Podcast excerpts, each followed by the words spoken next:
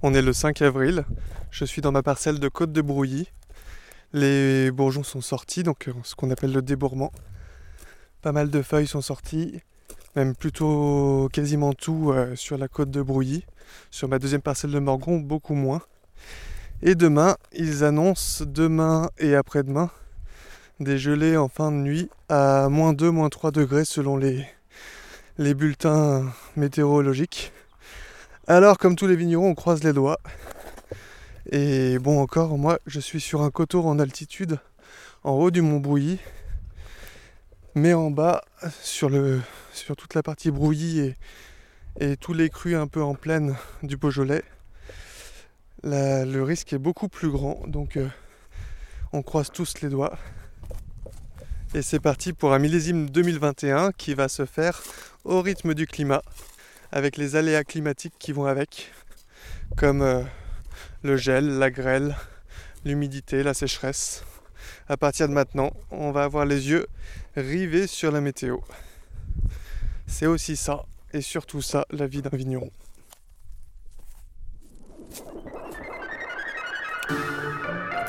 Les mains dans le raisin un podcast autour du vin qui interroge notre agriculture et notre rapport à la nature. Animé par Julien Frappa, artisan vigneron et créateur de l'Oiseau de Passage, un micro-domaine situé sur la côte de Brouilly et à Morgon, en plein cœur du Beaujolais.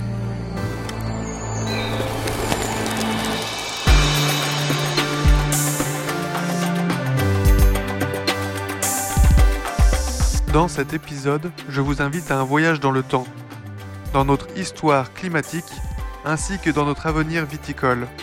Nous irons à la rencontre de Camille Lapierre, co-gérante du domaine Marcel Lapierre à Villiers-Morgon dans le Beaujolais, de Jean-Baptiste Fressoz, historien des sciences, chercheur au CNRS, et de Bertrand Châtelet, directeur de la CICAREX Beaujolais. Nous nous interrogerons sur les conséquences du changement climatique pour les vignerons et nous explorerons les différentes possibilités d'adaptation. La bande son de ce podcast est signée par le musicien Sandax. Bonne écoute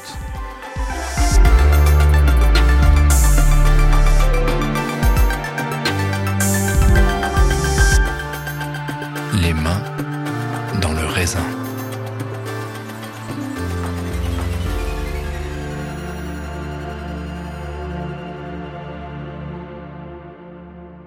Bonjour Bertrand, donc Bertrand Châtelet, euh, toi tu es directeur de la CICAREX euh, Beaujolais qui est rattaché à l'Institut français de la vigne et du vin. Bonjour Julien, c'est bien ça. Donc euh, voilà, c'est deux structures, l'une régionale beaujolaise et l'autre à l'échelle nationale qui conduisent des travaux de recherche et d'expérimentation pour relever les défis de la viticulture. Vous avez votre espace dans un château qui s'appelle le château de l'Éclair.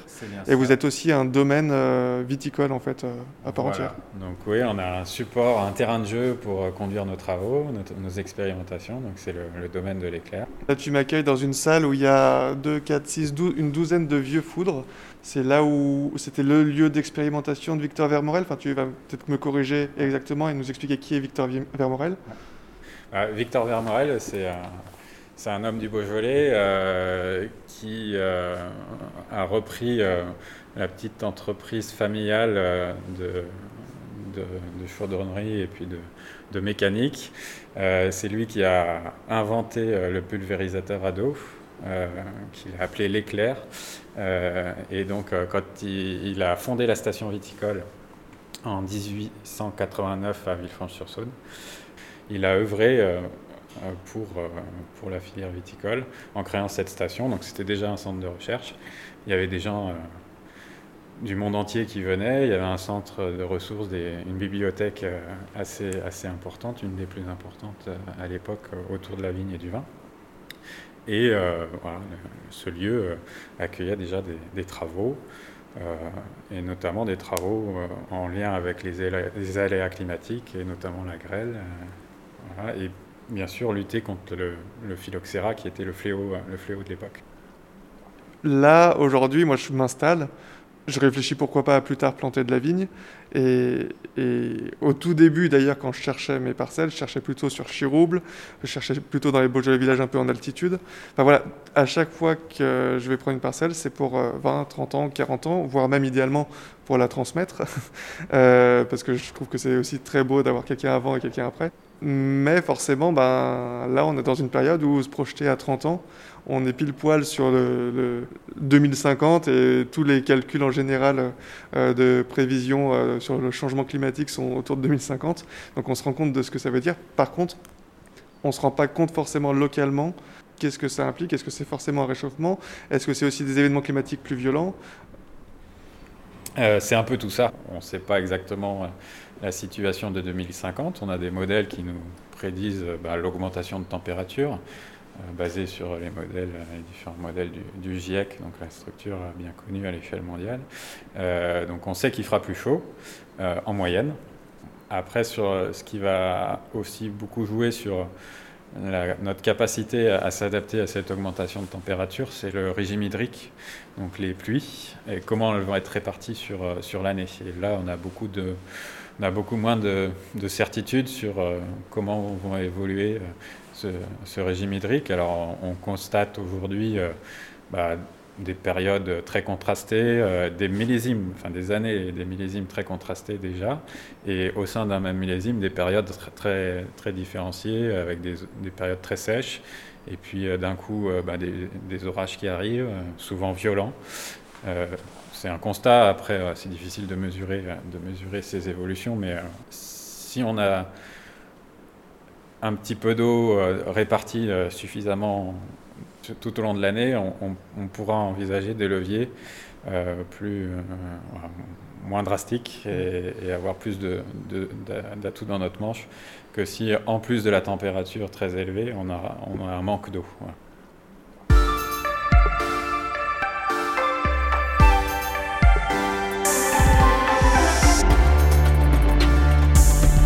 Camille, toi tu es tu diriges avec ton frère Mathieu le domaine Lapierre à Villiers-Morgon, dans le Beaujolais. Tu es la fille de Marcel Lapierre, la petite-fille de Camille Lapierre et l'arrière-petite-fille de Michel Lapierre, donc qui lui-même était déjà vigneron en 1909, si je dis pas de bêtises. Donc euh, c'est une longue histoire, ce domaine, c'est pour ça que je viens te voir. J'aimerais un petit peu, si c'est possible, remonter un peu dans le temps euh, et voir avec toi euh, un peu les dates de vendange, de floraison, un peu sur l'histoire du domaine, et voir quelle euh, évolution on peut noter comme ça sur plus d'un siècle, ma foi. Et tu m'as dit que tu avais fait ce travail-là au début de l'année, où tu avais noté toutes les dates de débourrement, de floraison. Donc le débourrement, c'est le moment où les, où les feuilles sortent des bourgeons, la floraison où le raisin est en fleurs, et ensuite on a les dates de vendange qui sont notés sur un petit papier. Tu peux nous, nous dire un petit peu, tu as fait ça depuis 2010, c'est ça? Oui, c'est ça. Donc oui, j'ai fait ce travail parce que les copains de mon père, euh, qui sont toujours vivants, me racontent toujours que le calcul entre la fleur et le jour des vendanges, c'est 100 jours. Et puis ça fait quand même, depuis que je suis revenue au domaine, je me dis, c'est pas vraiment vrai. Il y a quelque chose qui va pas.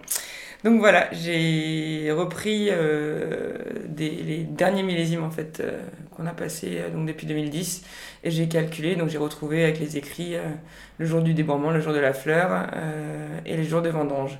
Et je me suis aperçu d'un truc qui est assez marrant, c'est que pour ici sur le Beaujolais et puis surtout sur Morgon puisque on n'a pas d'autres crues, la moyenne euh, des années chaudes ou froides, elle varie euh, entre le, jour du débourrement et, le jour de la vendange, c'est-à-dire qu'en année chaude, on est à 144 jours, en année froide à 150 jours. Et puis, euh, par contre, le jour entre la fleur et les vendanges, bah, la moyenne, elle est la même. Et du coup, c'est combien 93.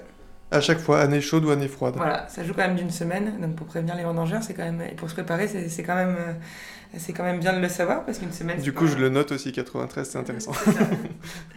Donc voilà, qu'est-ce que j'ai mis en année chaude ou en année froide? Bon, année froide, on est plutôt sur 2010, 2012, 2013, 2014. 2016, même si 2016 on est moitié, euh, moitié, moitié, mais on avait quand même vendangé que le 17 septembre. Et en année chaude, bien sûr, bah, 2011, euh, vendangé au 29 août. C'est la première fois qu'on vendangeait euh, en août, puisque même, même 2009 et 2003, on n'avait pas vendangé en août. 2015, 27 août. 2017 et 2018, 1er et 2 septembre. Et puis bah, 2020, 20 août. T'as en tête un petit peu euh, les dates de vendange que pouvait avoir Camille euh, Lapierre, par exemple, ton grand-père? Ah oui, moi par exemple, je suis né le 8 octobre et on est en plein milieu des vendanges. Et, et est-ce que des vendanges en août étaient déjà arrivées euh, à l'époque de ton grand-père ou de ton père? De ton Non. père peut-être plus Non, même de Marcel Lapierre non plus? Non, non D'accord. jamais. Non, jamais, c'est ce que je dis. Mon père est décédé en 2010. Et la première fois qu'on a vendangé en août, c'était euh, en 2011. Bon, 2009, on avait commencé euh, le premier, il me semble, le premier ou deux. Et 2003 et 2005, euh, pareil, c'était dans les premiers jours de septembre, mais c'était, ça relevait un peu du... euh, C'était exceptionnel, quoi. D'accord, oui, donc là, il y a une, évolution très claire. Sur, la, là, on est dans le caveau de dégustation. Et, et là, donc, dans, dans cet espace qui est, qui est assez petit, on a, euh, alors, on a toutes les années, depuis 2012, des petits pots, euh, comme des bocaux de confiture, avec euh, du formol, et à l'intérieur, des- une grappe de raisin à chaque fois, et on- du coup, on a une grappe par, euh, par millésime. On observe dans ces bocaux des tailles de, de raisins différentes. Tu peux nous dire un petit peu les millésimes, les, les différences euh, qu'on peut observer? Mais déjà, le- je les ramasse au 29 juin. C'est Pierre Auvernois dans le Jura qui à qui j'ai piqué l'idée, puisqu'il le fait aussi. Et donc, c'est euh, c'est la bonne euh, date, puisqu'on on se rend compte qu'en 2013, par exemple, on voit que là, on a raisin qui est complètement dans la, qui était en pleine fleur, Mhm. Euh, même début de fleur. Alors que ses voisins, 2012 et 2014, on a déjà euh, des, des grains formés, une grappe qui est en train de se fermer. 2015, on est complètement déjà en grappe fermée. On a même euh, des raisins qui sont déjà un peu flétris, qui, ont- qui commencent à souffrir de- du manque d'eau. 2016, euh, c'est marrant et pas marrant en même temps, puisque les, là, le bocal est assez marrant, mais en fait, on venait de prendre la grêle. Mm. Donc, euh, donc il y a plus. Donc, déjà, on était, euh, on était en fin de fleur, et en plus de ça, il venait de grêler. 2017, euh, 2018, on est en fin de fermeture de grappe, et 2020, on est déjà sur une, une grappe énorme, déjà fermée. Donc, euh, donc voilà, ça nous fait. euh, moi, je pense que c'est important aussi pour la. Enfin, moi, je le fais surtout pour la mémoire. Parce qu'on se rappelle des années, on a plein de choses, mais là, en fait, une mémoire visuelle, c'est encore mieux. Là, là, on voit bien sur les quatre derniers que les, les grappes, elles sont déjà bien, bien existantes, alors qu'effectivement, sur les, les précédentes, euh, surtout 2016 et 2013, euh, bon, il n'y a rien. C'est ce que, quand j'ai voulu le faire, j'ai dit à Pierre Auvernois que j'allais le faire et je lui ai dit que c'était pour, euh, bah pour, euh, pour voir en fait les incidences du réchauffement climatique sur la viticulture. Et il m'a dit c'est bien, mais il me dit je pense que ton... c'est trop tard de commencer maintenant. Donc ce qui est intéressant chez Oui. Auvernois, c'est qu'on peut les voir de bien avant et qu'on se rend beaucoup plus compte. Euh, voilà. Mais bon, j'étais pas là avant, donc voilà. Si- on remonte un peu le temps comme ça, du coup, il y a parmi les vieux millésimes de ton père, de ton grand-père, alors de ton arrière-grand-père, je sais pas, est-ce que comme ça, tu as des, des souvenirs d'années un peu compliquées dont on t'a raconté et qui sont un peu loin derrière nous aujourd'hui Donc, euh, ce qu'on peut voir, par exemple, l'affiche de Jules Chauvet qui sera qui est à l'entrée, c'est qu'elle dit si tu veux faire du bon vin, tu vendangeras le dernier. Mm. C'est plus du tout d'actualité. Si tu vendanges le dernier, euh, c'est de la confiture, quoi. Euh, mais oui, ça change, euh, même euh, dans les maladies euh, cryptogamiques. En fait, avant, on avait pas mal de problèmes de mildiou, euh, d'humidité, de pourriture grise, euh, beaucoup de tri à la vendange. On vendangeait souvent en caouet sous la flotte. Maintenant, on vendange en débardeur et en short. On a plutôt, euh, ouais, mais on a un souci du coup de, de vendanger avec des chaleurs euh, hautes à l'extérieur. Donc quand on fait comme nous des, des préfermentaires à froid, ça devient super compliqué. Euh, là, on est en train de tout repenser le domaine, euh, voir comment, comment est-ce qu'on on s'équipe plus, est-ce qu'on refait les locaux. Euh, c'est beaucoup plus compliqué. On, on a un manque d'eau sévère, donc ce qui est, nous, ce qui nous atteint pas énormément, c'est que la vigne, nous, elle a ses racines qui vont en profondeur, puisqu'on a toujours eu des vignes. Avec Mathieu, on a eu la chance d'hériter de vignes qui n'ont jamais connu les produits chimiques. Donc, c'est des racines qui, sont, euh, qui vont profondément, alors que ceux qui ont malheureusement euh, passé euh, beaucoup de produits phytosanitaires et désherbants et, et insecticides, ils se retrouvent avec des racines très proches de la surface qui ne vont pas puiser l'eau et eux, ils ont un, un, gros problème de photosynthèse et, de manque d'eau pendant toute cette période de viticulture. Donc en fait, les problèmes d'il y a 10 ans sont plus du tout les mêmes problèmes de maintenant. Les viticulteurs d'Ambogène ne chaptalisent plus. Oui, c'est ça. Euh, avant, c'était la, la grosse mode de la chaptalisation, de la thermovinification, ça se fait beaucoup de moins Il y en avait presque pas le choix parce qu'à un moment, on récoltait un raisin qui était à 10,5 euh, et il ça. fallait faire quelque chose. C'est ça, quand on est à une maturité à 10,5, ben, si on veut un équilibre dans le vin, il y en avait qui, qui chaptalisaient.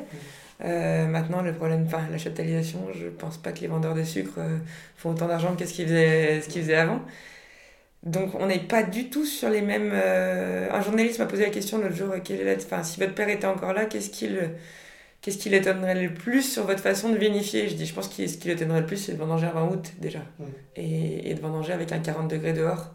Euh, ça, c'est ça, c'est compliqué. On sait plus à quelle période, euh, enfin, sur, à quelle heure vendanger pour pas, euh, pour pas ramasser des raisins qui, qui, qui sont à 30 degrés, qu'il va falloir qu'on fasse refroidir pour pouvoir travailler dessus, puisque euh, les levures, elles meurent après. euh, une fois qu'on ne peut pas en cuver quelque chose qui est à 25-30 degrés, c'est impossible. Oui, la gestion des températures est aujourd'hui plus complexe. Ah oui. En tout cas, avant, il fallait- on était, enfin, beaucoup de gens chauffent un petit peu pour lancer, et aujourd'hui, on en est plutôt à refroidir pour lancer les, les fermentations. Oui, oui, je pense qu'avant, il y avait beaucoup de problèmes aussi. euh, J'entendais beaucoup de gens qui faisaient euh, tout ce qu'on appelle les pieds de cuve, euh, des, des, des parts de fermentation difficiles. maintenant, ça, ça, ça part. si on a bien sûr les bons micro-organismes sur la prune du raisin, ça, ça part sans problème. Si tu devais un peu comparer du coup les profils des vins que vous faites aujourd'hui, alors forcément vous êtes, vous avez aussi votre propre personnalité que vous amenez dans les vins. Dans le verre, est-ce que tu sens euh, ces différences euh, des différences de profil entre les vins d'il y a 40 ans et les vins d'aujourd'hui? Ah bah oui, énormément. Énormément, je veux dire, euh, rien que regarder les degrés sur la bouteille. Dire, maintenant, si on, on est tout le temps à 12,5 le minimum, on peut aller jusqu'à du 14, 14,5. Mais on n'a- on n'avait pas ça du temps de mon grand-père. on était sur des Beaujolais à 10,5, 11, 12 les grosses années, mais pas 12,5 peut-être, mais pas, pas sur les degrés qu'on a maintenant. Donc ça va être aussi le gros enjeu en fait de, de, de contrôler un peu ces taux de sucre pour qu'on n'ait pas un taux d'alcool trop élevé euh, sur la fin et qu'on garde un peu de fraîcheur aussi, qu'on garde du fruit euh, sans que ce soit la confiture euh, comme tu dis quoi. C'est ça, sans que ça soit non plus pas mûr. Mhm. Donc voilà, c'est un- c'est une réflexion maintenant sur essayer de garder, de faire des, des Beaujolais frais, avec une belle acidité, mais pas non plus tranchant. Mhm. Et on n'est pas faire des côtes du Rhône non plus. J'ai toujours euh, entendu dire sur le Gamay ici, euh, par les, les vieux euh, viticulteurs du coin, que les meilleurs millésimes, c'est une sécheresse sur une grosse réserve d'eau. Donc ça peut nous laisser un peu d'espoir. Euh, dernière question, comment tu vois un petit peu l'avenir euh, de, de votre domaine Euh, Quelle adaptation, vous, enfin, on en a un petit peu parlé déjà, tu, la période des vendanges qui, et même du coup de comment on accueille la vendange ici au domaine euh, pour s'adapter à ces raisins plus chauds. Euh, Est-ce qu'il y a d'autres adaptations sur lesquelles vous commencez à vous pencher, à travailler? Hmm, pas vraiment, hein. je pense qu'on a. Je pense qu'on le voyait venir, mais peut-être pas aussi, aussi rapidement. Donc, euh, non, réfléchir à l'équipement, réfléchir à, à laisser de l'endermement, mais tondre, puisqu'on est sur des gamets, on est très proche du sol, donc il faut pas non plus qu'il y ait d'humidité pour, euh, euh, pour les feuilles et pour le raisin, mais peut-être plus tondre ou enherber avec une variété d'herbes. euh, on est en train de réfléchir là-dessus, mais j'ai aucune réponse pour l'instant. Ouais. Voilà, Bon, c'est le défi des, des années à venir. c'est ça. Merci Camille.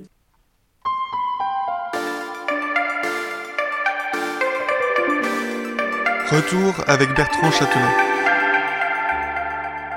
Si on prend chaque problème un, un par un, euh, le premier problème qu'on arrive là quand on regarde la météo, euh, moi je viens donc de finir de tailler ma vigne, tout est ok jusqu'à maintenant, je suis tranquille. Et là le premier risque c'est le gel. Là, on rentre dans une phase où, Mm. où on, on va, on va être inquiet à, à chaque, à chaque journée qui passe, euh, dès que la vigne rentre en, rentre en croissance, et donc avec, euh, avec les problèmes de, de gel qui, comme le climat se réchauffe, euh, donc la, la vigne a tendance à, à, à commencer son cycle et, et se développer plus, plus tôt. Donc euh, plus, plus on est tôt dans l'année, comme au mois de mars, euh, plus le nombre de jours de gel potentiel reste, reste, reste important, même si il a tendance à, le risque a tendance à décroître aussi, puisque le climat se réchauffe. Donc, Mais, donc là euh, qu'est-ce qu'on a comme possibilité d'adaptation? Bah, là, il y, a, il- il y a la situation de la parcelle. On peut, quand on, voilà, il y a des parcelles plus, plus sensibles au gel que d'autres. Donc pas Euh, être proche d'un ruisseau par exemple. Ouais, plus- bah, après, c'est ouais, les, les, les, bas- les bas-fonds. ou, euh, voilà. En fait, ce qui fait que la vigne gèle, c'est l'accumulation de, de masses d'air froide, en fait. Donc, si ces masses d'air froide, elles elles sont, elles sont pas stagnantes, comme dans les coteaux par exemple, ben, on a, on a moins, moins de risques de gel, donc il y a quand même beaucoup de parcelles en coteaux en Beaujolais, mais il y a une, partie mm. des, parcelles qui sont sensibles au gel de, ce fait. Et donc après, en moyen de lutte sur le gel, on, est assez limité parce que réchauffer une atmosphère euh, comme une parcelle de vigne, c'est pas évident. Donc il y, a, y a, soit des techniques, on va dire, indirectes, euh, taillées un peu plus tard pour euh, permettre un, développement de la vigne et un débourrement plus, plus tardif. à euh, l'échelle générale d'un grand domaine, c'est pas possible. Mais on peut pas tout tailler à fin mars. Euh, mais justement, on peut tailler ces parcelles les plus sensibles à ce moment un peu bah, le plus tardivement. Euh, il y a la gestion du sol aussi, parce qu'en fonction de la couverture du sol, s'il y a de l'herbe, s'il y a un peu moins d'herbe, si elle est haute, si, si c'est le, taux d'humidité du sol aussi va, va, impacter un petit peu la, la sensibilité au gel. Plus ou moins d'herbe bah, euh, en tout cas, une herbe pas trop, pas trop, pas trop développée euh, par rapport au, au, gelée blanche s'il y a de l'humidité. Euh, mais l'herbe, c'est important pour d'autres, d'autres aspects. Donc, c'est des compromis, quoi. Il y a toujours des compromis à faire. et puis après, bah, il y a des, des techniques, voilà, quand, euh, quand on, les, la température est annoncée euh, en dessous de, en dessous de zéro au, lever du jour, bah, avoir des techniques de brassage de cet air. Euh, donc, il existe des éoliennes qui, sur lesquelles on vient apporter sur, sur les parcelles pour essayer de, de, brasser. Ça existe aussi en arboriculture. Mais à plus long terme, du coup, ça serait plus de la sélection variétale et, euh, ou des porte-greffes différents bah Après, voilà, avec le levier variétal, on, peut, et les porte-greffes, on peut, on, peut jouer sur, sur le cycle, en fait, la, précocité. Donc, on peut envisager de, s'adapter à la fois au gel, mais aux autres, aux autres contraintes du changement climatique. Quoi. Mais euh, aujourd'hui, sur les moyens de lutte contre le gel, il y a aussi euh, l'aspersion ou avoir des des, fils chauffants, euh, mais... qui demandent aussi beaucoup d'investissements. Mais c'est des investissements pour des... en fait, il faut mettre ça en, face du risque. C'est vrai que jusqu'à présent, le risque de gel existe, existait, euh, il a toujours existé, euh, mais le, il, arrivait, il arrivait une fois de temps en temps. Donc, Et là, il va arriver plus souvent? on ne sait pas trop. Sur une période il y a des études, il y a des, il y a des études, des modèles qui, ont une étude à l'échelle de l'ensemble de la, de la Bourgogne, Franche-Comté, euh, qui ont été faites justement sur l'évolution du risque de gel en fonction du changement, du changement climatique. Il y a, ces études montrent qu'il y a une, un risque accru, mm.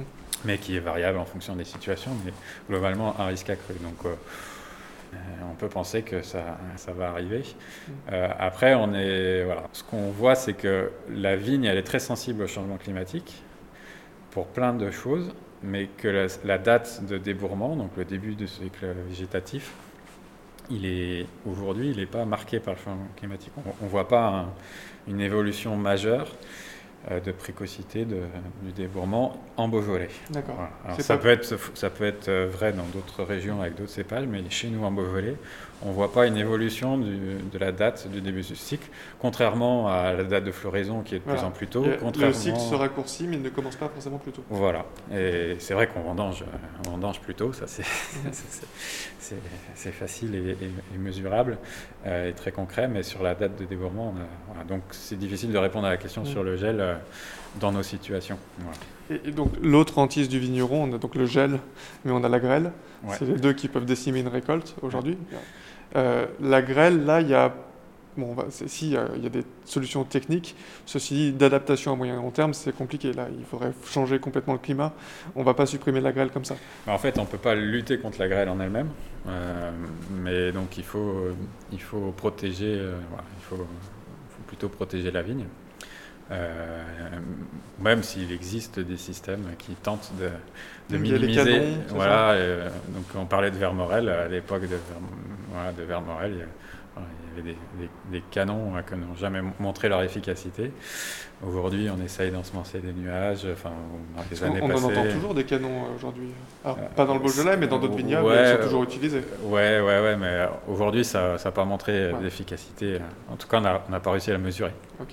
Euh, tous, les, tous les systèmes de lutte contre les nuages, et, on n'arrive pas on n'arrive pas à mesurer des faits. Et puis, euh, ça paraît assez vain de voir.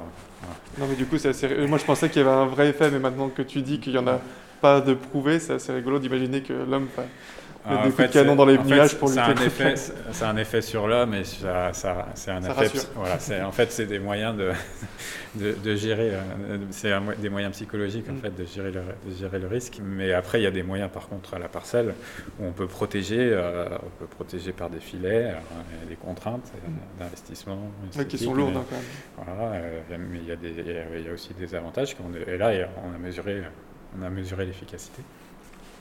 Euh, et puis après, bah, il y a une somme de, une somme de leviers à actionner euh, qui, qui, permettent de construire une stratégie, mm. d'avoir des parcelles dans différentes situations, enfin pour que, le, pour que l'aléa soit le moins impactant sur, mm. euh, sur l'exploitation. le gel, comme pour le gel en fait. Bah, il y a, y a le Vaut mieux pas mettre tous ses œufs dans le même panier. Quoi. Voilà, il y a le système assurantiel qui vient, qui, qui peut, qui peut aider à, à, gérer les problèmes quand ils arrivent. Euh, mais il y a, après, voilà, il y a un système assurantiel qu'on met, que l'exploitation met, met, en œuvre elle-même pour, euh, mm. pour être assez résiliente par rapport à, ces aléas. C'est intéressant parce que euh, on était plutôt dans une dynamique où on concentrait les, les, vignes autour de son domaine pour simplifier. En fait, effectivement, dans une des, dynamiques possibles, que ce soit pour le gel ou pour la grêle, effectivement, plus on s'écarte et plus on a des espaces différenciés, moins on moins on a de risque d'être impacté. Euh, enfin, on va pas avoir quatre coups de grêle au même endroit, quoi. Ouais, ouais, c'est. Euh, mais c'est une dynamique qui est totalement différente. Après, de... après c'est, euh, est, très dépendant des exploitations, parce que c'est vrai que si une exploitation a une stratégie commerciale de, mise en vente de bouteilles avec une clientèle, ben, ça, ça, peut, ça peut faire sens si mm. on est dans, sur une, une structure d'exploitation complètement différente. Voilà, c'est ça c'est peut-être moins pertinent. Donc euh, c'est vraiment tout ça, c'est à raisonner vraiment à l'échelle, de, l'entreprise et, à adapter à l'entreprise. Le troisième point, après, ça va être euh, l'humidité euh, et du coup les maladies. Là, a priori, c'est plutôt positif. On aura moins d'humidité à venir et du coup, ben, déjà, beaucoup moins de pourriture grise, enfin de pourriture. Et, sur le mildiou et l'oïdium, c'est pareil, il y avoir un risque un peu en dessous. Alors, euh, je ne sais pas si les tendances euh, actuelles se confirmeront avec euh, ben, encore l'évolution, mais ce qu'on constate déjà, c'est que effectivement, par rapport aux, étés qui sont plus secs, on a moins, très maintenant très rarement de, pourriture. Alors c'est lié au changement climatique, mais c'est également lié à l'évolution des pratiques des vignerons. Euh, mais c'est effectivement accentué par le changement climatique. Euh, après, sur le mildiou, euh, son développement peut être assez, assez rapide et même si on a des périodes sèches, dès qu'il y a un peu plus d'humidité, on peut, on peut trouver des conditions favorables. Mais globalement, effectivement, globalement, on aura peut-être un peu moins de problèmes de mildiou dans les années qui viennent même si là c'est plus au printemps mm. euh, qu'il faut arriver à, gérer la, situation. Euh, et que bah, voilà, on a des années avec des printemps secs et des années avec des printemps pluvieux et je ne sais pas si le changement climatique mm. va, va, faire fortement évoluer la situation. Euh, pour finir sur les, parasites majeurs, l'oïdium, lui l'oïdium il est un peu moins sensible à, mm. à l'humidité et justement, comme on voit moins de milieux, on a tendance à avoir un peu plus mm. d'oïdium. Euh, et donc peut-être qu'à l'avenir, ce sera un problème un peu plus, un peu, un peu plus majeur. En tout cas pour le Beaujolais, sur lequel euh, ce n'était pas le problème majeur jusqu'à mm. présent. Le, quatrième point là qui est plus problématique, c'est par contre la chaleur et la sécheresse. Euh, ouais, ça Et même ce qu'on constate de plus en plus euh, dans les vignobles et dont on parle plus aussi médiatiquement, c'est des raisins qui grillent carrément sur les pieds. Quoi. Et alors là, comment on fait pour s'adapter à ça? L'idéal, c'est d'actionner tous les leviers qu'on a à disposition, euh, depuis euh, la plantation de la vigne, hein, par le choix du porte-greffe, euh, le choix de la variété. Si on n'a pas le choix de la variété, dans, dans, la variété, dans le cépage, on a de la diversité existante. Donc, pour, Un cépage comme le gamay a plusieurs variétés Bah, en fait, euh, un cépage, c'est une, fa- une, c'est un- une famille. c'est une famille et, euh, et effectivement, comme, euh, comme le gamay, c'est un vieux cépage euh, qui a été très, très répandu, il a, il a beaucoup muté naturellement et donc il y a plein de types de gamay qui existent. Et dans cette, euh, on a un conservatoire donc, du gamay avec plus de 1000 individus euh, différents et on, on constate des, des, bah, des, caractéristiques assez, assez différentes en termes de précocité déjà, donc c'est un moyen de s'adapter. si on mûrit plus tard, ben, euh, on est moins sensible aux, fortes chaleurs euh, estivales. Euh, de plus- plusieurs semaines, ça peut aller jusqu'à plusieurs semaines entre le- les, individus et les lignées les plus précoces et les plus tardives. Et, ça, ça peut être renforcé par le porte-greffe, qui, sont les racines hein, qui vont aller dans le sol, donc avec des porte-greffes adaptés qu'on reteste aujourd'hui, qui ne sont pas utilisés aujourd'hui en, en, en Beaujolais, mais qui, qui sont utilisés dans des zones plus sèches du, sud de la France ou l'arc méditerranéen. On va voir si euh, avec ce levier-là, on peut aussi euh, allonger, enfin retarder le, le cycle et euh, surtout aller chercher de l'eau euh, un peu plus profondément avec, euh, des racines un peu plus, euh, performantes pour, euh, pour euh, compenser l'eau qui ne tombe pas pendant l'été. Euh, donc ça, c'est les leviers euh, vari- euh, sur la matériel végétal. Et puis après, c'est la façon dont on va conduire la vigne. Donc, Et, et par contre, les coups de chaud, là, ça va être. Alors les coups de chaud, c'est pas évident parce que bon, on a un exemple assez récent, c'était en 2019 ou 2018, je sais plus, euh, les, les 46 ou 47 degrés là, dans le sud de, de la France. Où, C'est en euh, 2019, je crois. 2019 et euh, c'est vrai que euh, ça c'est quelque chose, euh, enfin on n'avait jamais trop été confronté à ça et, Et ça, on sait que ça va être plus fréquent. On sait que ça va être plus fréquent, donc et, et ça sera pas évident de, de lutter. Alors on, on imagine aujourd'hui, on expérimente des techniques d'ombrage, Mhm. soit avec euh, des filets par agrelle, mais qui peuvent aussi ombrer euh, Mhm. les, les feuilles, donc ça protège du soleil un petit peu, euh, soit par des systèmes euh, euh, au-dessus de la, de la vigne, donc, euh, et qui, qui peuvent être... De voiles d'ombrage ou d'arbres? Alors, il y a plein de, il y a des systèmes, on va dire, plus, on va dire, plus techniques, avec Mhm. des systèmes de, de panneaux photovoltaïques qui permettent de produire de l'électricité, mais qui permettent d'ombrer la, la vigne dessous. Donc ça, c'est, des, des systèmes expérimentaux qui sont testés. Mais on, on- on- on voit se développer aussi un peu plus de, de vitiforesterie, donc c'est la partie viticole de l'agroforesterie, euh, en mêlant euh, des arbres qui, ou des espèces, parce que pas forcément des arbres, qui viennent faire de l'ombre à, à- à la vigne. euh, euh, mais ça, on est au début de, Mm. au début des, de l'acquisition de références, et, euh, mais ça, ça on, on en aura de plus en plus, et, et peut-être qu'on développera cet aspect-là euh, par obligation euh, pour s'adapter. euh, Ce, que j'ai pu voir aussi, c'est qu'à la fois ça peut faire de l'ombrage, mais ça peut aussi simplement, si c'est en haie, faire un- une sorte de microclimat. euh, C'est ça, ouais, protéger du vent qui vient assécher. euh, S'il y a un vent dominant euh, qui vient euh, bah, augmenter l'évapotranspiration euh, du sol, bah, s'il y a une haie positionnée, on va préserver, le- préserver de, de cette évaporation trop forte, et donc préserver l'eau qui est, qui est dans le sol euh, ou dans l'atmosphère, donc euh, au bénéfice de la vigne. Donc il y a, il y a voilà, et, mm, là on est un petit peu au début, au début de- des évaluations de, de ces systèmes sachant qu'ils vont aussi eux puiser de l'eau, donc il faut voir et puis la concurrence parce que bon, y a l'aspect climatique, mais il faut voir aussi les contraintes que ça engendre dans l'écosystème euh, vigne, quoi. Donc euh, plutôt plutôt des bénéfices en termes de diversité, en termes de, mais voilà, c'est aussi évaluer les contraintes.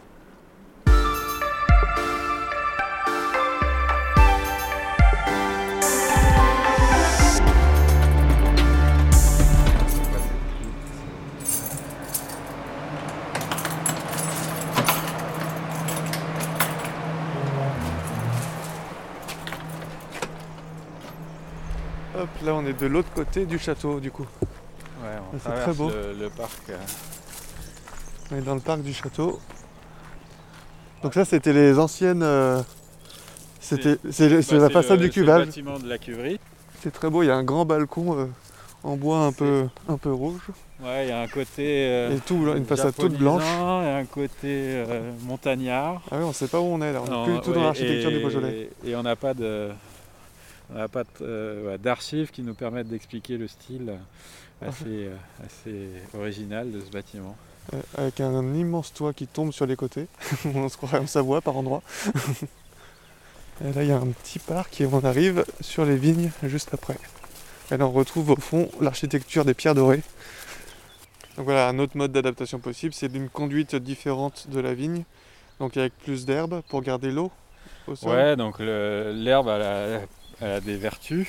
Euh, euh, le fait de, de mettre, d'avoir de l'herbe au sol, euh, on, on- on améliore le fonctionnement du sol. Euh, on l'enrichit en matière organique, on séquestre du carbone. Donc, par rapport au changement climatique, ça peut faire sens Mhm. aussi. Euh, et, euh, et quand on a un sol qui fonctionne bien avec un taux de matière organique assez, assez élevé, on, on- on retient mieux l'eau et on augmente le réservoir hydrique. Par contre, l'herbe euh, consomme de l'eau aussi Et concurrence la euh, vigne aussi. et de l'azote euh, du sol et, et peut venir en concurrence de la vigne. Donc c'est un équilibre à trouver en fonction de la situation de la parcelle. Et de la géologie du sol, parce que là on est sur de l'argilo-calcaire, donc on va dire c'est facile. L'argile- sol. Mais sur le Alors, granit à Chéna, ça doit être plus compliqué. Et, de voilà, ty- type de sol, de sa profondeur. Et, et effectivement, ouais, quand on a des, des sols avec des réservoirs très très, très limités, bah, il faut trouver une adaptation. Mais en tout cas, ce qu'on sait, c'est que voilà, il faut avoir, éviter les sols, les sols nus au maximum. Et si on ne peut pas mettre de l'herbe en permanence, c'est avoir des couverts végétaux au moins l'hiver. Et donc sur cette parcelle-là, vous testez quoi? On teste différentes stratégies de- d'entretien du sol euh, avec justement un paillage. Là, un paillage euh, euh, ici avec des petits copeaux de, bois, des... débris, euh, ouais, débris des- végétaux. Des débris de bois. Ici, là, c'est Juste devant nous. Ouais, ça, c'est justement. là- un enherbement spontané Naturel, total, sous le rang. Donc, voilà, Et après, il y a- il y, a le sol, il y a l'enherbement, mais il y a aussi après le- la gestion du feuillage, même la hauteur Ouais. des pieds. On a des, des essais là justement avec euh, Jean-Michel que tu as croisé euh, Mm. tout à l'heure. Euh, on, on est en train de, de modifier le palissage d'une collection d'études. Donc là, on- il y aura le, le levier variétal et la, et la hauteur de feuillage. Donc avec, on relève le, le fil porteur, on le relève de, de 10 cm. On passe à 80 cm de hauteur. Ce qui est intéressant du coup pour les questions que tu disais tout à l'heure sur le gel, ça évite que... Euh, bah, on si on est plus haut, on peut envisager voilà, d'avoir de- un effet positif par rapport Mhm. à, à la, à la sensibilité au gel. Et, et de monter le, le, le fil porteur et le, le cordon permettra aussi de réduire la hauteur de feuillage. Alors, il vaut mieux avoir plus de feuillage ou moins de feuillage? Eh ben, Parce que Jusqu'à pour, présent, pour- pour les, les grillures, c'est peut-être bien d'avoir du un peu d'ombre aussi par le feuillage, non? Et alors, le feuillage a plusieurs fonctions. Une des fonctions des feuilles euh, et de la chlorophylle, c'est de synthétiser euh, euh, des, des hydrates de carbone et du sucre, euh, et de, enfin, tous les composés liés à la croissance de la vigne. Donc, jusqu'à présent, on avait tendance à augmenter les surfaces foliaires pour arriver à, avoir euh, justement la maturité euh, la plus complète possible. Et maintenant que le contexte permet d'avoir une maturité euh, plus forte, on, on va, on va tester avec moins de feuilles pour voir si, si en enlevant des feuilles on arrive à, on arrive à retarder un petit peu le, le cycle, de, le cycle de maturation et, et la- et l'allonger un petit peu. Globalement, on va réduire la- le rapport entre, euh, entre les, les feuilles et les fruits. Mm. Par contre, effectivement, euh, ça c'est encore autre chose, mais qui est aussi euh, à, à tester, c'est de plutôt que de plutôt que de- d'enlever les feuilles euh, de la base pour euh, améliorer le microclimat des grappes, qu'il y ait Mhm. moins de maladies. Et voilà. Si euh, le climat le permet, c'est bien protéger et laisser les feuilles en bas, autour des grappes, pour éviter qu'elles servent de, de, de chapeau et de, et de parasol. Mhm. Euh, et pour protéger les, les grappes euh, des soleil. rayons directs du Mhm. soleil. Là, c'est différent, c'est plus, plus par, par rapport à la photosynthèse, mais c'est par rapport à la- aux, rayons, aux rayons directs et les coups de soleil en fait. Mhm. Et, et on sait aussi que monter le, monter le tronc a a un effet, indépendamment des feuilles, Mm. ça a un effet sur la, sur la préservation de l'acidité des raisins et, la, et il y a un petit décalage dans le, le cycle. On allonge un peu le cycle. Donc on peut jouer sur la hauteur et on peut jouer sur Voilà. l'importance du feuillage.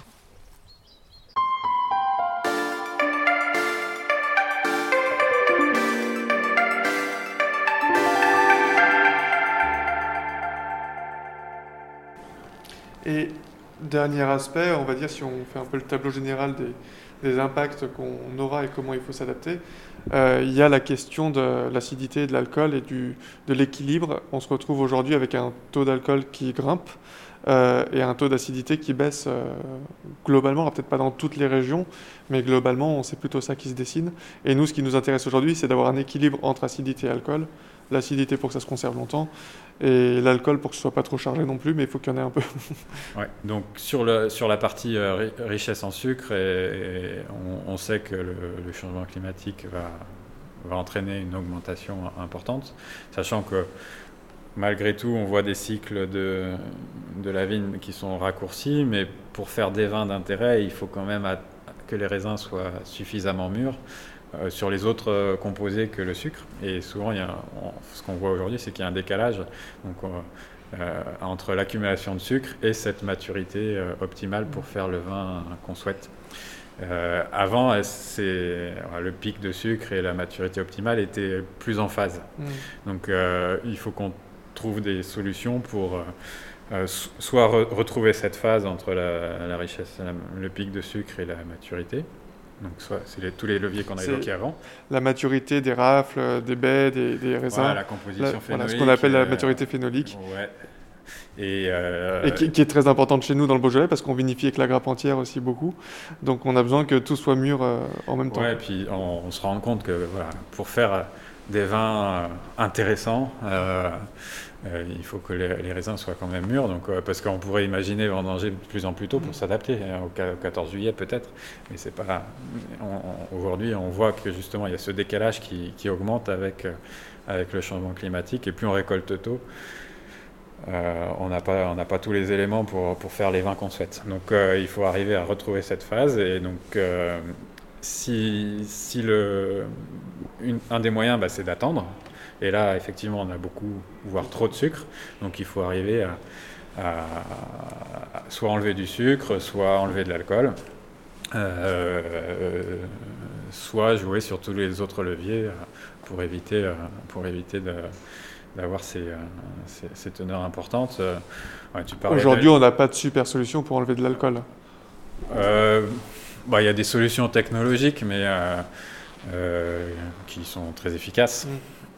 Euh, après, elles sont, elles sont pas forcément adaptées à, à des, à nos, à nos entreprises, à nos systèmes d'exploitation, des petites, des petits lots et des choses comme ça. Et, euh, et, euh, après, on, peut, on pourrait peut-être imaginer des, des techniques beaucoup plus naturelles entre guillemets, euh, mais ça, c'est des choses qu'on va, peut-être tester dans les, dans les années qui viennent.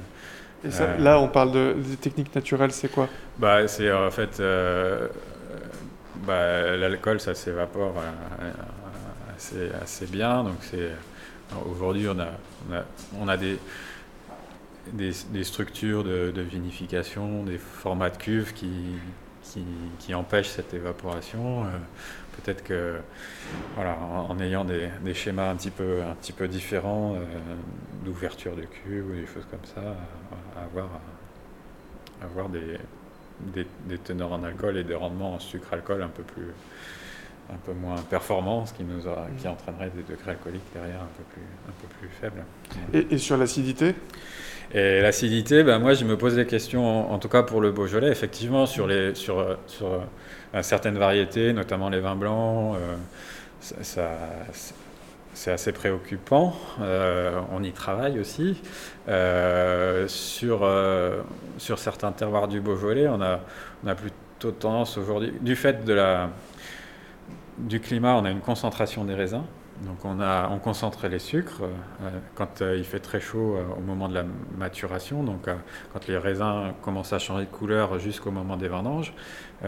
Si, si, on, si on a un climat très sec, on a tendance à, avoir une concentration des, des raisins et on, concentre les sucres, mais l'acidité aussi. Donc les raisins, le rapport entre le sucre et l'acide, ne sont pas forcément très, très défavorables. Et on a tendance à avoir des, dans certains cas, des vins, des vins assez acides aussi. D'accord. Il y, a deux solutions donc un peu extrêmes après pour s'adapter. Donc c'est changer de cépage carrément. Ça, ça, ça il y a donc il y a des choses qui sont étudiées déjà ici. Euh, je, sais qu'il y a des vignerons qui plantent du vionnier ou, du, ou de la syrah aussi sur le granit. Euh, bon, il y en a dans le sud du Beaujolais sur les argilo-calcaires qui, qui, plantent aussi d'autres cépages type Marsanne, Roussanne, qui testent d'autres choses. Euh, vous en pensez quoi, vous? Bah, c'est effectivement un, levier euh, qu'on peut actionner, euh, notamment après en assemblage, c'est-à-dire qu'on peut avoir une base de gamay et puis euh, rapporter un, un complément avec quelques pourcents d'une variété différente. Donc ça ne change pas la typicité euh, globale euh, du vin, mais ça, ça, ça permet. plus un complément pour vous. Ça peut pas être, ça va pas être un changement euh, bah, total. On, peut l'envisager aussi. Hein, Parce qu'on parle des vignobles qui remontent. Voilà. Après, ça dépend à quelle, à quelle échéance, de quelle échéance on parle. Voilà. 2050, bah, à, bah, l'approche de la retraite pour moi. On a fait de la création variétale, une hybridation pour s'adapter aux, maladies. Donc, et donc, on va, on va pouvoir construire des variétés. Euh, qui, permettront de s'adapter. Et donc qui ce que, ce que l'homme a toujours fait en fait. L'homme a toujours euh, sélectionné sélectionné créé de nouveaux cépages. Voilà. Donc euh, donc ça ça va se poursuivre. Il y a des efforts de recherche qui sont qui sont mis là-dessus aujourd'hui. On va implanter en 2021 donc une collection d'études où on aura 150 150 variétés différentes des, variétés justement pour avoir une base une base de de recherche pour euh, créer les variétés de demain, pour créer des variétés adaptées au changement climatique. Et ça, cette recherche, elle se fait sur un temps assez long c'est ça, avant d'avoir la réponse sur ces 150 variétés, laquelle pourrait être intéressante On l'a quand la réponse En fait, c'est pas qu'elle est intéressante. On sait qu'elles sont toutes pertinentes, euh, mais c'est pour créer, euh, en fait, c'est pour choisir les bons géniteurs qui vont nous permettre, parce que quand on crée de la, fait de la création variétale, on prend le pollen mmh. d'une variété et on prend le, une autre et on va, on va féconder avec ce pollen l'autre variété pour créer une nouvelle variété. Si on ne sait pas quelle variété prendre à la base, euh, eh ben, on, fait ces croisements dans le vide. Donc euh, là, l'idée, c'est de, de, cibler les bons géniteurs qui nous, euh, qui nous permettront d'avoir toutes les chances d'avoir des variétés donc adaptées au changement climatique. Donc est-ce qu'après, c'est aller réinvestir un peu les coteaux, un peu plus en altitude? Bah, C'est vrai que le changement climatique redistribue un peu les cartes de ce point de vue-là. Euh, mais peut-être qu'on sera agréablement surpris de, que certains grands terroirs soient très très résilients par rapport au changement climatique. C'est une possibilité aussi. Et effectivement, euh, alors dans un, dans un, dans un vignoble d'appellation, euh, déplacer, le, déplacer le vignoble, ça, ça, pose question. Mm on peut le déplacer au sein de l'aire géographique euh, protégée euh, et réinvestir euh, s'il y a des zones encore disponibles ou, non explorées, investir des, zones plus en altitude ou, ou, exposées au nord. Donc ça, c'est, ça sera un levier, je pense, à actionner très vite. Qui, après, déplacer le vignoble, c'est-à-dire envisager de de modifier l'aire géographique, ça, mm. ça, peut prendre un petit peu de temps, mais c'est en termes de sur l'aire géographique de proximité, c'est aussi envisageable. Il y avait des parcelles qui n'avaient pas été classées dans l'appellation il, y a quelque temps, euh, qui, qui, pourraient le, mériter aujourd'hui, mm. vu les conditions, les conditions du 21e siècle. Donc ça, là, ça prendra un petit peu de temps, et après, bah, c'est c'est euh, le beau volet, on ne pourra pas le déplacer. Mm. Donc il faudra, faudra faire avec le, avec le lieu. On a fait le tour un petit peu de tous les, toutes les possibilités d'adaptation, donc variétale, euh, carrément de cépage, euh, de mode de culture, en vinification. Euh, on a fait un petit peu le tour de tout ça. Est-ce qu'au final, on, on, doit aujourd'hui essayer de se réinventer ou de, de s'adapter, d'adapter notre vignoble? Est-ce qu'il faut le réinventer ou est-ce qu'il faut l'adapter? Moi, je dirais les deux. Euh, il faut à la fois l'adapter pour, euh, pour le court terme, donc les, années qui viennent, hein, puisque aujourd'hui on a déjà, on subit déjà le changement climatique, donc il faut enfin, l'adaptation, elle est déjà en route, j'allais dire. Et puis, il faut un petit peu le, réinventer. donc ça, c'est, on est là aussi, nous, structure d'expérimentation pour ça, et tester des choses, et puis bah, mettre de côté ce qui, est, ce qui ne fonctionne pas, et puis proposer dans, les choix des, vignerons des, stratégies et des techniques qui peuvent être, qui peuvent être intéressantes.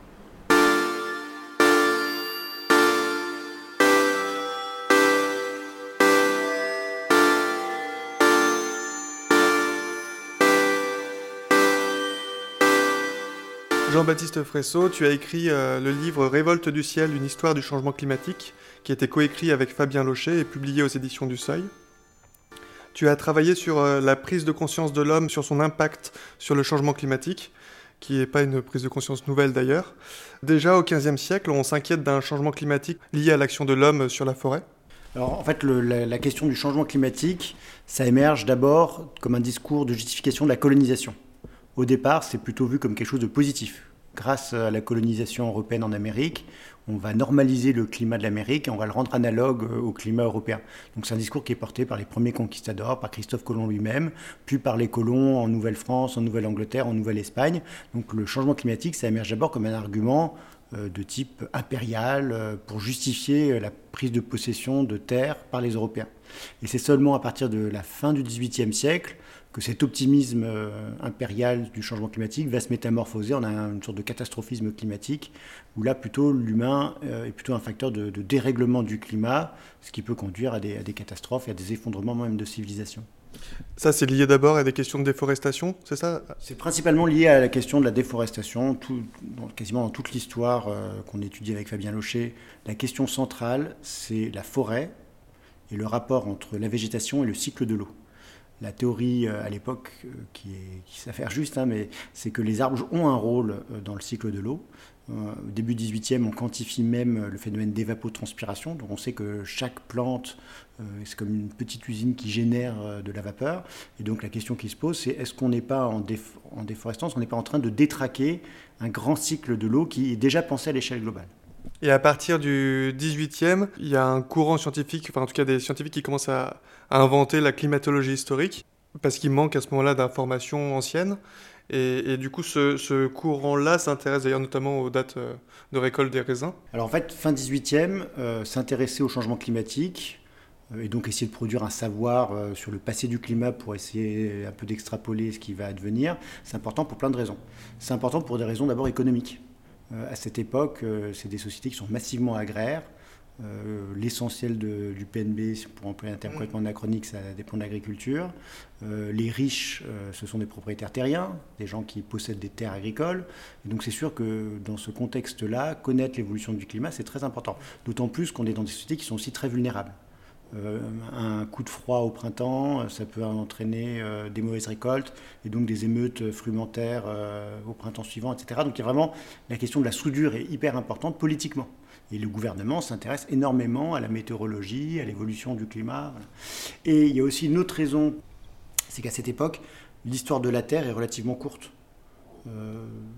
Buffon, Louis Leclerc de Buffon, qui est un des plus grands naturalistes du mi-18e siècle, euh, très connu, très célèbre.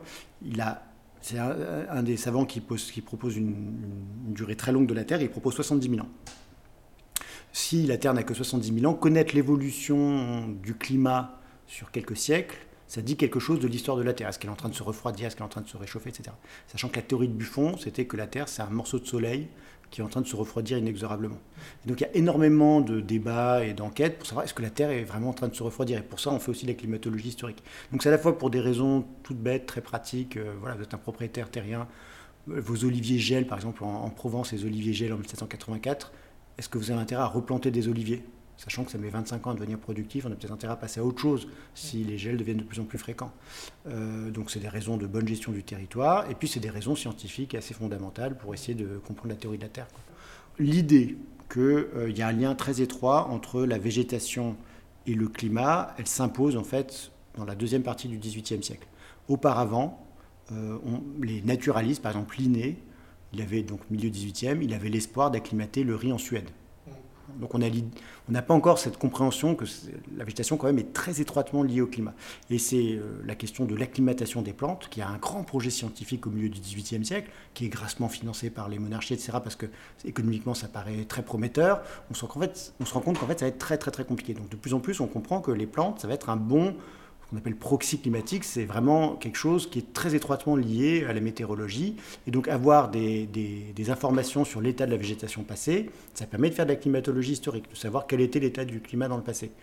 Et il s'avère que la vigne va devenir la plante un peu phare de cette première euh, climatologie historique. Dès la fin du XVIIIe siècle, l'idée émerge, elle n'est pas encore vraiment mise en pratique, mais on remarque par exemple que des terres pour lesquelles on paye des impôts sur le vin, euh, ne sont plus capables de produire de, produire de la vigne, du raisin en quantité suffisante. Et donc il y a cette euh, intuition que bah, le climat a dû se refroidir. Euh, et à partir de, la fin du 18e, début du 19e siècle, on commence à réfléchir à comment mettre en pratique cette climatologie historique. C'est seulement au début des années 1830 que vraiment on va commencer à étudier de manière rigoureuse euh, les dates de bande vendange pour essayer de faire de la climatologie historique. Et c'est pas dans un intérêt pur, complètement abstrait. Alors c'est sûr qu'il y a des enjeux euh, encore de, gestion du territoire, mais à cette époque-là, c'est qu'il y a des très grands débats sur euh, la déforestation et la vente des forêts nationales.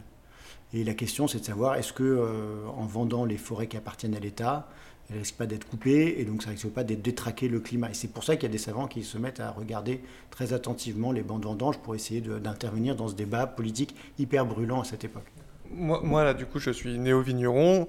Euh, jusqu'à maintenant, euh, dans mon précédent travail, je me levais le matin, je regardais la météo, euh, je regardais s'il allait faire chaud ou froid pour savoir quand je m'habille, puis ça s'arrêtait là, quoi, mon rapport à la météo. Aujourd'hui, et encore plus là, ces derniers jours, on a eu des grosses périodes de gel, ben, je commence à tout décortiquer, l'humidité, le moindre degré, les courbes, et voilà. mon lien à la météo est d'un coup beaucoup, beaucoup plus fort. Alors tu l'as dit un petit peu, on était dans des sociétés agraires avant où c'était le cas, on l'est plus du tout aujourd'hui. Euh, comment on s'est coupé euh, de ce lien au, climat et, à la météo C'est un long processus, c'est pas pareil mais justement si vous êtes vigneron ou si vous travaillez dans un bureau, on n'a pas du tout le même rapport à la météorologie, au changement climatique. Donc c'est sûr qu'en fait, enfin, le on c'est trop général, quoi. certains sont moins coupés que d'autres. Hein. Euh, dans les pays riches, on va dire, déjà, il y a un facteur très important, c'est qu'à partir de la deuxième moitié du 19e siècle, la question de la famine, la vraie famine, ne se pose plus. Ça ne veut pas dire que tout le monde mange bien à sa faim, mais ça veut dire que la question d'une vaste région où on va manquer drastiquement de grains et que les gens risquent de mourir de faim et que ça peut produire des révoltes, voire même une révolution et renverser le gouvernement, cette question-là, dans la deuxième moitié du 19e siècle, elle disparaît politiquement. Donc ça, c'est un facteur hyper important. Alors pourquoi elle disparaît? Croissance des rendements agricoles, ça, ça joue quand même euh, de manière importante. Et puis surtout, euh, ouverture du marché, c'est-à-dire on, est capable de transporter grâce au chemin de fer du grain de la Bretagne euh, dans le sud de la France ou inversement, etc., en fonction des mauvaises récoltes. Et puis, globalisation du marché des céréales. à partir de la, de la fin du 19e siècle surtout, il y a d'énormes croissances des exportations de céréales qui viennent du Midwest américain, de Russie, d'Afrique du Nord. Et pour les pays riches, il y a toujours cette capacité de se dire, euh, il, y a, toujours un endroit sur la Terre où la récolte a été bonne, c'est fondamentalement. Donc ça, ça, joue un rôle très important. C'est que les sociétés sont beaucoup moins vulnérables face au changement climatique, les sociétés riches, les pays riches. Euh, il y a d'autres facteurs qui sont plus subtils, plus peut-être plus abstraits, mais qui sont importants. C'est que, en gros, si vous prenez ce qu'on appellerait la sociologie, ça n'existe pas encore, mais au XVIIIe siècle, le climat, c'est un facteur hyper important d'explication de euh, pourquoi les sociétés ont telle ou telle organisation, pourquoi, euh, alors ça, s'inscrit dans un discours très raciste, hein, euh, en général, pourquoi, pourquoi les sociétés orientales sont vaincues, etc. On donne des arguments de type climatique. Euh, ce, type d'argument climatique qui servait à hiérarchiser les races et les sociétés, il est de plus en plus critiqué au cours du 19e siècle. On va mettre davantage en avant des, causes sociales. Et donc la sociologie, elle émerge contre le changement contre, pardon, contre la notion de climat comme facteur explicatif. Il faut dire non, il faut expliquer la, société par des causes sociales, en fait, pas par des causes naturelles ou climatiques. Et ça, ça vaut dans plein de disciplines, en fait. Ça vaut en pour la compréhension de la société, de la sociologie, etc. Mais ça vaut aussi en médecine. Euh, milieu 18e siècle, pour expliquer les maladies, on fait référence au climat. c'est une expression, là, quand on y réfléchit, c'est pas bête. Hein. Enfin, je veux dire, a priori, en hiver, on attrape la grippe, etc. Donc ça fait, ça fait entièrement sens. Mais c'est aussi parce qu'on n'a pas encore de, coupable bien précis pour expliquer les maladies. Donc on, explique qu'il y a une transformation de l'état de l'air, etc. Du climat dans un sens plus large que météorologique, du climat médical. Et puis fin 19e, avec la bactériologie, on a des coupables bien précis, et donc on n'a plus besoin de, faire référence euh, au, climat, aux choses environnantes, à ces environnements euh, médicaux, pour expliquer une épidémie. Donc là aussi, le climat est un peu marginalisé en médecine. Euh, mais on pourrait dire la même chose en économie. Enfin, y a voilà, dans, tout plein de disciplines, même des disciplines émergent contre ces explications climatiques. Ce qui fait qu'à la fois le climat, de fait, devient moins important politiquement pour les raisons que j'ai mentionnées, hein, on est moins vulnérable au climat, et en plus le climat perd de sa puissance d'agir, perd de son influence intellectuelle. Quoi. Il, y a, une industrialisation aussi, alors peut-être dans l'histoire récente, par exemple de l'agriculture qui ont réussi complètement à se couper euh, du climat. C'est-à-dire, quand on regarde des grandes serres chauffées en Espagne ou quand on, quand on regarde l'agriculture hors sol, bah là, l'influence du climat, finalement, elle devient nulle. Bah, c'est un, oui, c'est un processus qui va à son terme, effectivement, dans l'agriculture hors sol, sous serre. Euh, industriel euh, dans le nord de, l'Europe aussi, c'est très à la mode ce genre d'agriculture. Euh, et c'est vrai que c'est très différent. Bah, la notion même de climat en Bourgogne au 19e siècle, ça veut dire un, terroir en fait. c'est une zone géographique, c'est une portion sur la surface terrestre. Et donc on voit bien le lien très étroit entre le, climat en tant que, que dimension agricole. C'était vraiment une notion d'agriculteur aussi. Donc, et c'est sûr que ce type de alors ça perdure dans certaines productions un peu élitistes comme le vin, etc. Mais c'est vrai que dans, une bonne partie, j'imagine, du monde agricole contemporain, euh, c'est pas une notion hyper importante. En tout cas, sur, la, sur un mode de production industrielle de l'agriculture, c'est sûr. Est-ce que dans le passé, le monde agricole a-t-il déjà dû s'adapter à des changements climatiques rapides? Aussi rapides que ce qu'on connaît, ce qu'on va connaître, non. C'est ce que les climatologues expliquent. En gros, euh, si vous prenez le petit âge glaciaire, euh, c'est quelque chose qui dure euh, très longtemps, hein. ça, dure 5 ou 6 siècles. C'est progressif et c'est moins 0,9 degrés au moment du sommet du petit âge glaciaire, de l'hyper petit âge glaciaire au XVIIe siècle. Alors que là, sur le changement climatique, on a déjà plus 1 et on va sans doute avoir plus 3 ou plus 4 degrés à la fin du siècle. Donc c'est sûr que non, on peut dire très sérieusement, je pense que jamais l'agriculture n'a eu à faire un changement aussi rapide. Alors dans le passé, c'est vrai qu'il y a eu des, des, adaptations assez importantes. Par exemple, en Allemagne, on va se mettre à faire davantage de bière et beaucoup moins de vin euh, face au petit âge glaciaire. En France, on va davantage faire, par exemple, du mûrier à soie plutôt que de la vigne. Enfin, il y a ce genre d'adaptation. C'est pas que lié au climat, c'est lié à l'industrialisation de la soie, etc. Enfin, c'est lié à la fabrique lyonnaise, à plein d'autres raisons. Hein. Mais euh, le monde agricole a évidemment c'est toujours adapté d'une certaine manière, mais c'est vrai qu'il n'a jamais, enfin, jamais été confronté à des changements aussi brutaux.